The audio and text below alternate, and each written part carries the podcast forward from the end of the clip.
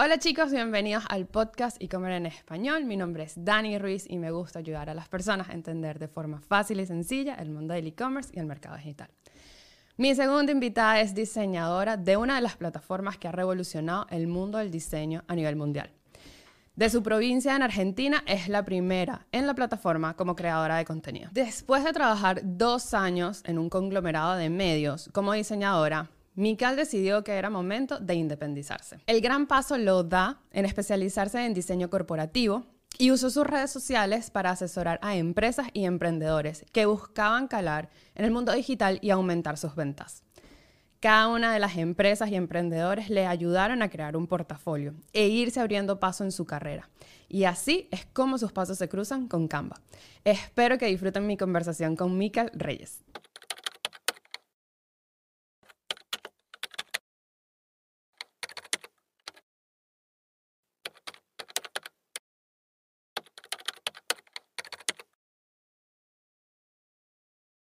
Muchísimas gracias por querer ser parte del podcast, por aceptar mi invitación. De verdad, yo tengo muchas ganas de saber qué significa ser una creadora de contenido en Canva. Eh, obviamente quiero saber cómo lo lograste. Eres la primera en tu provincia. Felicitaciones. Me parece que es algo súper cool. Eh, y pues nada, me gustaría que comenzaras un poco eh, contándonos qué hacías antes de entrar a Canva. Bueno, yo lo que hacía antes, primero que nada, estaba estudiando. Yo vengo de un pueblito muy chiquito que está casi en la frontera con Chile Ok, y no teníamos muchas alternativas para estudiar. Sí o sí nos teníamos que ir de ahí. Así que el primer reto, por decir así, fue irme de esa ciudad a ujú, poder estudiar una carrera universitaria. ok, Eh, me especialicé casi cuatro años en una licenciatura en diseño visual, que es algo así como el diseñador gráfico, pero con herramientas audiovisuales. ok. Una vez que estoy terminando, cuando me estoy recibiendo, me entero de la noticia de que, nada, que mi carrera se había borrado todo el historial ¿Cómo se- y que no habían registros míos. o sea, ocurrió algo en el registro? claro, se perdieron los registros, el día que yo terminaba mi carrera. No te creo. Entonces, para mí fue como, ¿y ahora qué voy a hacer? O sea, ¿cómo me voy a salir a la vida sin un título? Yo creía que sin un título no podías ejercer nada.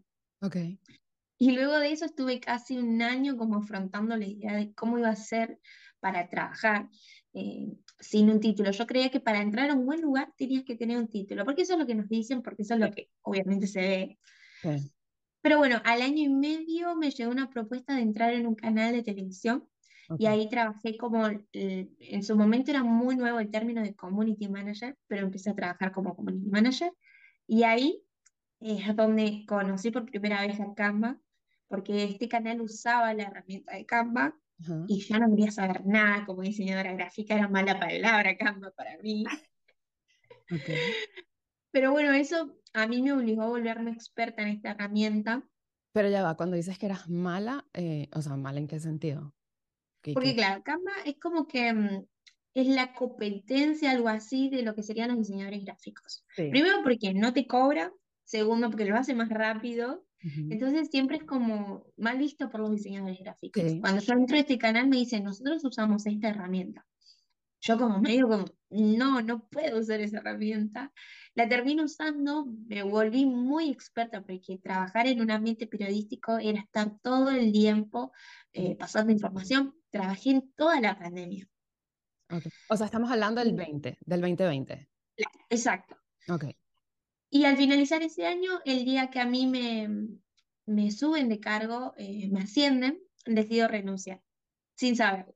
O sea, ese día O me sea, tú dicen, antes que te dijeran, mira, te vamos a subir de puesto, te vamos a poner en... en- no, eh, de hecho en la reunión, en la reunión que me dijeron, Mical, eh, lograste lo que querías, te vamos a dar el puesto que querías, yo los quedé mirando y dije, "Mm, en realidad no sé si era lo que quería. Me iba a demandar mucho más tiempo, más responsabilidades y los miré y les dije, todo muy lindo, pero ha sido un gusto, no quiero esto. ¡Wow! Además que un canal, un canal te da estabilidad, o sea, te da estabilidad, te da Claro. currículum, te da, te da conocimiento. O sea, decir no Sí, es el tema es que yo no tenía pensado renunciar. De hecho, cuando renuncio a la tarde me doy cuenta de lo que había hecho. Ajá. Y bueno, ¿qué, ¿Te qué iba a hacer ahora? Volvieron todas las dudas de cómo iba a hacer si no tenía un título. Y Ah, ahí es cuando yo estaba con el celular mirando Instagram Ajá. y me aparece la famosa publicidad que me salvó la vida. A ver, cuéntame esa publicidad. No, no, no, espérate. sí, Eh, em, antes, en el momento de renunciar, pues esa semana, ese mes, qué sé sí. yo, ¿te arrepentiste de renunciar? Ay, no sabía las dudas que tuve. Claro. No ¿y sabía por qué? Porque renuncié. ¿Ahora qué hago? Claro, digo, y, y renuncié, tenía un sueldo estable, tenía mis horas, mi trabajo. Mm, em, ahora era salir a la vida de emprendedora, buscarme nuevos clientes, em, hacer la moneda de cada día, porque es así. Era como, de verdad hice lo que quería, porque yo salí porque era un ambiente tóxico, eran muchas horas de trabajo, el ambiente no era bueno, no era sano, y no sentía que mi, mi potencial estaba como creciendo, sino me sentía como más encapsulada. Ok. Y no, esta semana lloré, reí, todas las emociones juntas porque dije, ¿qué hice? Todos hemos pasado por eso. Todos nos hemos preguntado, ¿por qué renuncié? No era tan malo. Mm, ah, Ok, llega la publicidad que te salva la vida. ¿Qué había en esa publicidad? Esa publicidad decía dos cosas que a mí me llamaban la atención. Decía, buscamos nuevos talentos, nada más. decía. Era de la plataforma. no, era una publicidad tipo de Instagram cuando vas viendo las historias. Eso. La vi, me llamó la atención, entré, vi el link, leí que estaban buscando diseñadores gráficos o creativos que se quisieran unir al equipo de Canva. ok. Y ahí quedó. Entonces lo dejé pasar y no, no le di mucha bolilla. Y a la Oli, ya semana después no le prestaste mucha atención, ¿no? claro, es que yo pensé que era algo muy difícil. Y a la siguiente semana me puse a estudiar la, la, quién era Canva, de qué se trataba. Ajá. Y dije, "Ah, no está tan mal, no está tan mal. Dije, me gusta que, que sea una fundadora una mujer y que Sí, haya sido la, la, la, la que creó todo, cómo lo creó, su visión, su misión.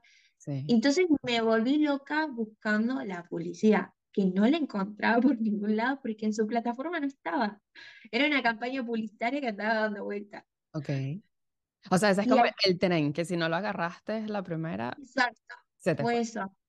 Entonces yo dije, bueno, si era para mí que aparezca, Qué linda. apareció, apareció de nuevo. Qué linda, ¿no? Está muy bien. Y ahí, bueno, cuando apareció tenía, ¿cómo? Ajá, apareció. ¿Qué, qué Sí. era? ¿Era una entrevista? ¿Era un trabajo remoto? ¿Tenías que ir a alguna, alguna oficina? Bueno, nos hacían llenar un formulario, primero con los datos de dónde éramos, y mandar un portfolio, mostrar quién éramos a través de nuestros trabajos. No pedían título, no pedían en qué universidad habías estudiado, querían ver cuánta creatividad tenías y cuánto talento.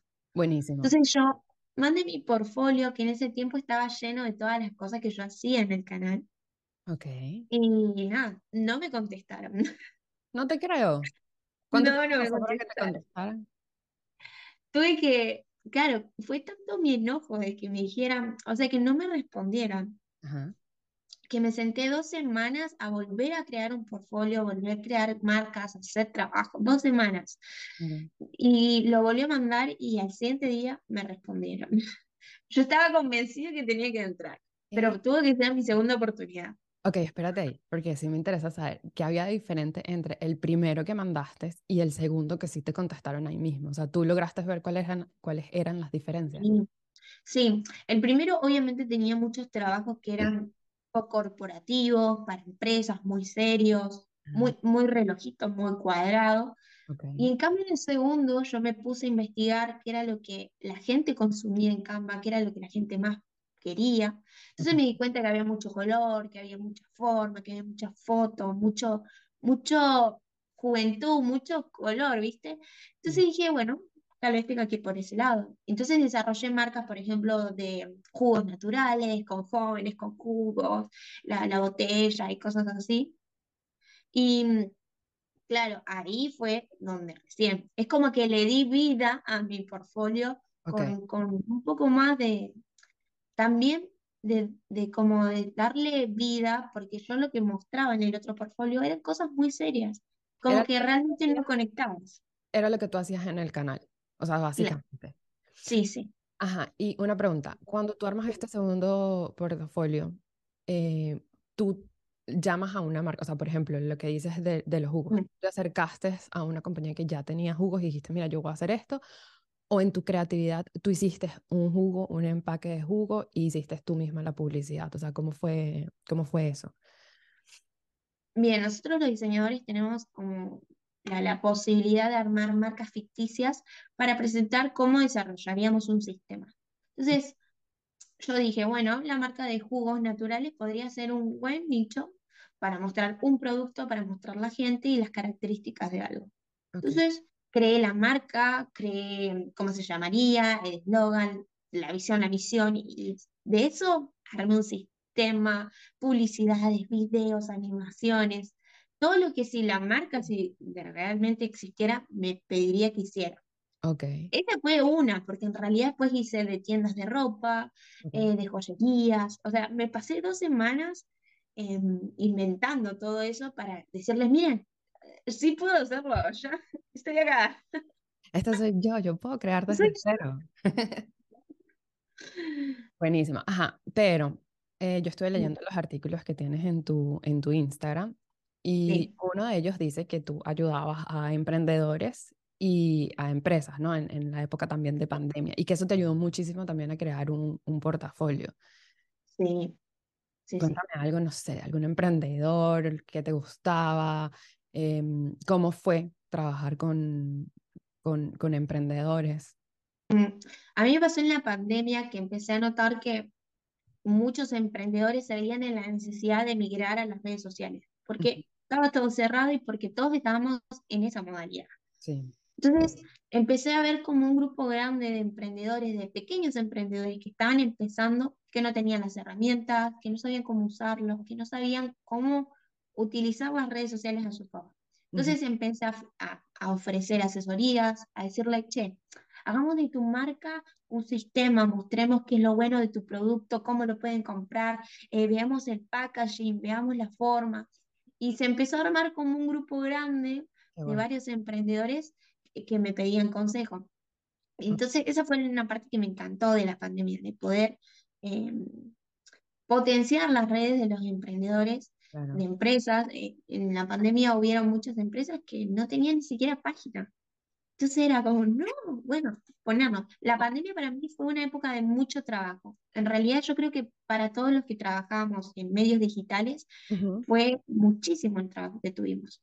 Este, y bueno, en la pandemia un grupo muy, que hasta el día de hoy los mantengo, de emprendedores que, que estamos todo el tiempo viendo, bueno, ¿qué falta? ¿Qué podemos hacer? Este, por eso mucha gente eh, me sigue y me pide consejo, pero es de empresas pequeñas, de pymes, de, de emprendedores. Entonces, como mi nicho, y es a mí lo que me encanta es, es ayudar, es un lenguaje del amor, es el servicio que tengo. Ay, qué Entonces, bueno, eso me encanta. Aplausos, aplausos por eso. Eso está muy bien, eso está muy bien. Ajá, entonces, todavía mantienes eh, ciertos clientes de tu cartera, o sea, todavía tienes comunicación con ellos. Hay uno que nos puedas decir, o mira, este es especial porque, bueno, lo tuve desde, desde, no sé, la apertura de su página web hasta ahorita y mira todo lo que ha Mm. crecido. Tengo uno que es muy especial en realidad. Em, acá en Argentina tomamos mucho mate, no sé si lo conocen allá, Sí, claro. es como una infusión con una bombilla y Sí, sí. lleva yerba mate. Yo fui a Argentina. ¿Conoces? Sí, claro. Ah, el mate lo conoces. Claro, claro. Y tomé mate también. Ah, es un- esto es algo que lo tomamos a la mañana, a la tarde, noche, con frío, con calor. Sí. Este, y esta era una chica que era catadora de yerbas, era especialista en su área. Oye, Eso no existía, es como decir, yo soy catadora de vinos, este vino tiene tonos de, de chocolate, de madera, Sí. y ella podía ver eso en los mates. Sabía qué tipo de mate va con qué yerba, con qué agua. Y yo le digo, wow, o sea, sos una persona única, deberíamos este, mostrárselo al mundo. Y empezamos a laburar con sus redes sociales, armamos una marca, ella empezó a asistir a eventos, empezó a vender eh, productos, empezó a dar consejos, decir, bueno, miren, este, eh, hoy les voy a enseñar el tip de... Y le empezó a ir tan bien que hasta el día de hoy tenemos buena comunicación. Y ella, no sé si han pasado casi dos años, un año, Nos vemos y dice, bueno, eh, juntémonos, así me mostrás las nuevas actualizaciones de Canva y yo sé cómo guiarme. Juntémonos, así me decís cómo está funcionando el algoritmo. Claro. Entonces, bueno, con ella es como que hay un trato especial porque nada, la vi crecer y, y fue muy, muy bello. Qué bueno, felicitaciones. Ok, vamos a Canva. Mm. Eh, quedamos en que llenaste el formulario, mandaste el nuevo eh, portafolio y te llaman. ¿Qué pasó en esa llamada? ¿Qué, qué, cuál fue el siguiente paso? Y el siguiente paso mm, fue un mail, un correo que decía, fuiste seleccionada, eh, felicitaciones, sos Canva Creator. Y eso fue casi unos días antes de mi cumpleaños. Y mm, recuerdo que me largué a llorar cuando lo leí, más que cuando aprobé mi, mi última materia de la universidad. Fue como, no es que no pensé. Cuando yo entro, me doy cuenta que solo éramos 120 en toda Latinoamérica. Y yo pensé que 120 éramos en toda la región, desde En México toda Latinoamérica. hasta, um, Claro, hasta Argentina, que es- creo que es lo último que hay. claro. Sí, sí, sí, creo que sí. Entonces ahí me empecé a dar cuenta de que lo que había hecho no era algo fácil y que había pasado muchísimos filtros. Y dije, bueno, se ve que la, tenía que hacerlo en la segunda, pero tenía que hacerlo. Lo tenés. Sí, no, muy bien. Felicitaciones, de verdad. sí. Vale, vale intentarlo dos veces siempre, ¿viste? Y la tres, cuatro, y cinco. Todas las, todas las que sean necesarias para lograrlo. Bueno, ajá, sí. entras. ¿Qué es ser creadora de contenido en Canva? O sea, ¿qué hace una creadora de contenido? Bien. Nosotros usamos la plataforma de la misma manera que los usuarios convencionales lo usan. Tenemos las mismas herramientas, la misma pantalla para crear. Lo Ok, único que a una esquina, en vez de descargas, nosotros tenemos publicaciones. Entonces, lo que nosotros hacemos es usar los elementos, las tipografías, las fotos que hay en Canva, en la biblioteca de Canva, y Mm. empezamos a ordenarlo. Yo creo que esto sería así, arma plantillas. ok, Entonces, armamos elementos, vos elegís em, qué categoría querés hacer, qué formato querés hacer. Ok, Acá no hay, eh, o sea, ¿qué sería una categoría? por ejemplo, yo digo, hoy voy a crear em, stories para Instagram. Oh, Elijo el formato y digo, "Mm, quiero que sean para formato de estéticas, de spa. ok, Entonces empiezo a buscar imágenes, le pongo los elementos y empiezo a crear una plantilla que yo creo que alguien más podría usar. ok, Y una vez que ya tenemos, eso se publica y alguien más la corrige. Se corrigen los idiomas, los errores ortográficos y si hay algo o no que pueda eh, variar en la plantilla. Y listo, se publica en una biblioteca personal de cada creador ok, y después podemos ver eh, la cantidad de descargas y de usos que tiene y listo. Lo bueno de Canva que a mí me encantó y que yo creo que para los creativos es el trabajo perfecto, es que no es que vos te dicen, esta semana tenés que hacer 30 cosas a ok, tal horario.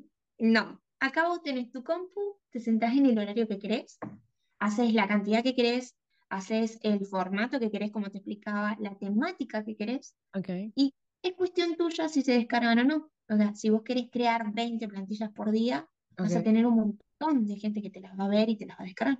O haces una sola por día y vas subiendo a poco. Y capaz que subiste una, pero es muy buena y la gente la descarga mucho. Así que es eso, es sentarte a crear, decidís qué, cuándo, cómo, qué horario. Pero qué maravilla, ese es el trabajo que yo quiero. Qué bueno, Igual exige, exige mucha disciplina. ¿O porque, sí? sí, yo, soy una persona ser constante en ir montando contenido, porque al final ese es el negocio, ¿no? Claro, en realidad hay gente, por ejemplo, que hace pocas, pero que rinden mucho. Que Entonces, son, capaz que en el mes bastante. hicieron cinco, pero son tan buenas que la gente las descarga. Ok. Y hay una O forma de te- yo ver tus plantillas, disculpa que te interrumpí. claro, sí, sí. Ahora está como un poco más eh, visualizado al creador en, en Canva. Entonces, vos accedes a Canva, vas a crear tu plantilla y viste que en un costado te aparecen tus plantillas, vos podés elegir la temática. Sí, de decir, bueno, no sé, flores, moderno, fiesta. En vez de poner una de esas palabras, pones arroba Reyes Mical y te van a salir todas mis plantillas en esa categoría. Si vos estás, por ejemplo, armando portadas para Facebook, Le pones Reyes Mical, te van a salir solo las que creé en ese estilo. Ah. Y listo, ya puedes buscar. Y si no, tenemos siempre cada uno en nuestros Instagram los links para acceder. Para Pero es, ahora es mucho más fácil. Antes era como más complicado encontrar el creador. Hoy es, Sí. Canva quiere que nos hagamos conocidos.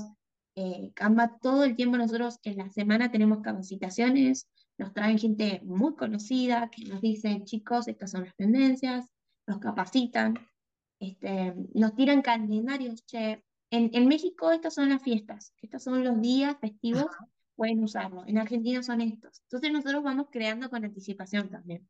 Oh, está bien, está bien, qué bueno. Y, y qué bueno que la plataforma se,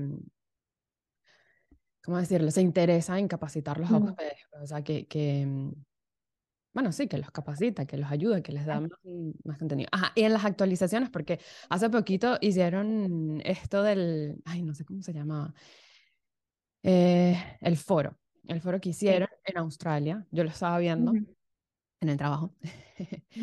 Em, ¿tú tienes la posibilidad de ir? ¿Tú tienes la posibilidad de viajar a Australia y ser parte de eso? ¿O es solamente para en Australia y los creadores? Nosotros nos dividimos por, por regiones. Ej- Yo estoy en el grupo de Latinoamérica. Oye, si quisiera ir, me voy. Pero como no sé hablar inglés, creo que no lo disfrutaría tanto. Ah, mm, Pero en- nosotros en Latinoamérica decidimos juntarnos en Argentina, en Buenos Aires. Y tuvimos el mismo evento. Claramente fuimos menos porque no somos tantos. ok. Pero, por ejemplo, Estados Unidos tuvo su evento, México tuvo su evento, Ecuador tuvo su evento, nosotros tuvimos nuestro evento al mismo tiempo que se dictaba el otro. Oh, Eso fue muy bueno porque, de hecho, el trabajar en casa y el trabajar en mi provincia, en mi distrito, hace que no nos conozcamos, porque no es que tenemos reuniones de trabajo donde vamos, sí, nos vemos por Zoom, pero es otra cosa, verte y abrazarte. Bueno, si Y ese fue el primer, claro, ¿eh? si vienes en algún momento para el de Estados Unidos y es en Sí. Miami, nos tenemos que conocer. No, No nos tenemos, deberíamos conocernos. obviamente, sí, nos juntamos y tomamos mate. Y tomamos mate, exacto. También podemos tomar café, me gusta un poquito más. Ah, sí, también, El mate me parece fuerte, o sea, cuando lo probé, también estaba chiquita. eh, Ah, no- puede ser. Acá toman mucho amargo, pero también tomamos amargo dulces, claro. Pero hay dulces con, con flores también, con coco, entonces quedan más, más suaves. Tomamos mate también. Mira, em, bueno, nada, para no quitarte más tiempo, sí me gustaría que nos dieras unos consejos. Em, bueno, tú lo hiciste la segunda vez, tú aplicaste una segunda vez a un emprendedor que la primera no le fue bien. Un consejo para que keep going, no te detengas en la primera. Y eh, que nos des consejos de Canva, algo que nos puedas decir. Bueno, primero la, te voy a decir la de Canva. Canva se actualizó tanto que, que se puso a par a par con todo lo que es los avances tecnológicos, eh, todas las herramientas de inteligencia artificial. Muchas veces creemos que es una competencia, que es algo que va a quitar el trabajo, que es algo que no se puede usar, que es para algunos, pero hay que aprender a poner a la inteligencia artificial a trabajar para nosotros. Sí. Hay una herramienta en Canva en la que vos podés poner, eh, tengo cinco remeras para vender eh, a tal costo, y la inteligencia artificial se encarga de armarte contenido. Podrías decir esto, podrías hacer esto. Entonces, aprender a usar esas tecnologías a nuestro favor, porque van a mejorar nuestro trabajo, porque lo van a hacer más rápido, y además porque también tenemos que ir en la ola de las actualizaciones. Totalmente, totalmente. Y después, bueno, tiene muchas herramientas nuevas que antes era muy difícil editar una foto, por ejemplo, borrar un elemento, solo estaba para los pro, o borrarlo y, su- y suplantarlo por otro. Ahora está la, la herramienta, está en versión beta, que quiere decir que está en prueba, quiere decir que si las personas lo usan mucho, se va a quedar. Entonces, utilícenlo, porque es la herramienta de Photoshop en Canva. Ok. Y eso es un golazo, porque si tenés fotos y las tenés que editar es mucho más rápido, mucho más accesible. Es mucho más friendly, o sea, yo siento que Canva es mucho más friendly. Yo utilizo Photoshop, em, o sea, utilizo el paquete de Adobe en mi trabajo convencional y en Canva lo utilizo para este proyecto que yo tengo. Y sí Ujú. noto la diferencia de que Canva es mucho más friendly, es más, me agiliza sobre todo más el tiempo. Ujú. Sí, sí, y más si lo tenés sincronizado con tus cuentas y podés programar y podés que el contenido se mueva solo. Este, y la última herramienta que a mí me gustó mucho es que, por ejemplo, muchos de nosotros usamos CapCut para editar videos o After Effects, y Ah. ahora Canva tiene una nueva herramienta donde sincroniza todos los sonidos con un video. Entonces ya no tenés que estar haciendo los cortes de la música y el video, eso ya lo hace solo, entonces mucho menos tiempo para invertir. Este, y bueno, para dar un consejo, em, yo lo había dicho en otra entrevista y lo vuelvo a decir, que la vida está hecha de gente que, que se animó, lo intentó y a veces se golpeó y se lastimó, pero está, lo hizo, se largó. De los cobardes no hay historia. De hecho, no, no vamos a encontrar historia de gente que no lo intentó porque no valía la pena ni escribir de ellos. Solo hay de gente valiente. Y yo decidí convertirme o intentar ser uno de esos. Ay, Este, entonces eso, eh, que la vida está hecha para que nosotros nos tiremos, lo hagamos, lo intentemos. Porque si no, al final del día o al final de nuestra vida van a poner, solo lo intentó o no lo quiso intentar por miedo. Yo quiero que diga, lo intentó, se arriesgó, lo quiso intentar. Este, y eso, quiero quedar terminada mi vida, que diga, la historia de Mical fue esta, que se escriba una historia, que Wow. haya un legado del que puedan hablar de mí. Y no ser alguien más que pasó la vida viendo cómo los demás lo lograban y que para él era difícil porque simplemente estaba en una postura de, y no sé si tal vez lo pueda hacer. Bien Así que ese es mi consejo. Que lo intenten. Y si, yo siempre digo, y si nos equivocamos, nos reímos. Ya está. Lloramos. Siempre vamos a llorar. Nos vamos a reír. Ahí va a depender quién está a tu lado. Uno se convierte en las cinco personas con las que más se junta. ¿Quiénes son esas cinco personas? Si te van a ayudar o te van a tirar más piedras arriba. Entonces, eso. Eh, si quieres ser parte de la historia, es arriesgarse. Muy bien. Ay, qué lindo, de verdad. Aplausos, aplausos. Me encantó, me encantó porque esa es la vibra y la energía que, eh, que yo quiero traer a mi, a mi comunidad. O sea, em, bueno, yo creo que ya podríamos finalizar, pero mm, esa es la vibra que yo quiero. O sea, eh, hay que, mm, el punto de mi, de mi proyecto es, o el objetivo de mi proyecto es ayudar a las personas y a, y a ayudarlos a que se lancen, que de verdad se arriesguen a, a lograrlo. Micael, gracias. O sea, estoy súper feliz. Muchísimas gracias de verdad por responder ese mensaje que ni lo tenías que responder. Eh, me encantó, me encantó conocerte. Em, voy a utilizar tus plantillas, te voy a buscar, te voy a chequear por ahí a ver qué tienes en Canva. Y pues nada, seguimos en contacto cuando vengas a Miami, si logras hacerlo, o no sé si quieres. Las Obvio, obvio. puertas, las puertas de mi casa están abiertas, nos podemos conocer, puedes venir al estudio, hacemos un podcast en vivo. Te mando un beso grande, grande, grande y nada, nos vemos, no sé, en el próximo será. Obvio. Muchísimas gracias. No, a ti de verdad. Antes de despedirme, me gustaría recordarles que pueden seguirme en mis redes sociales para estar al día de las noticias y los últimos consejos del e-commerce y el mercado digital, que las pueden encontrar todas como los Dani Tips. Visita nuestra página web losdanitips.com. No olvides suscribirte para próximos capítulos, compartir con tus amigos que están interesados en el e-commerce. Gracias por escucharnos, nos vemos en las redes sociales y en el próximo episodio.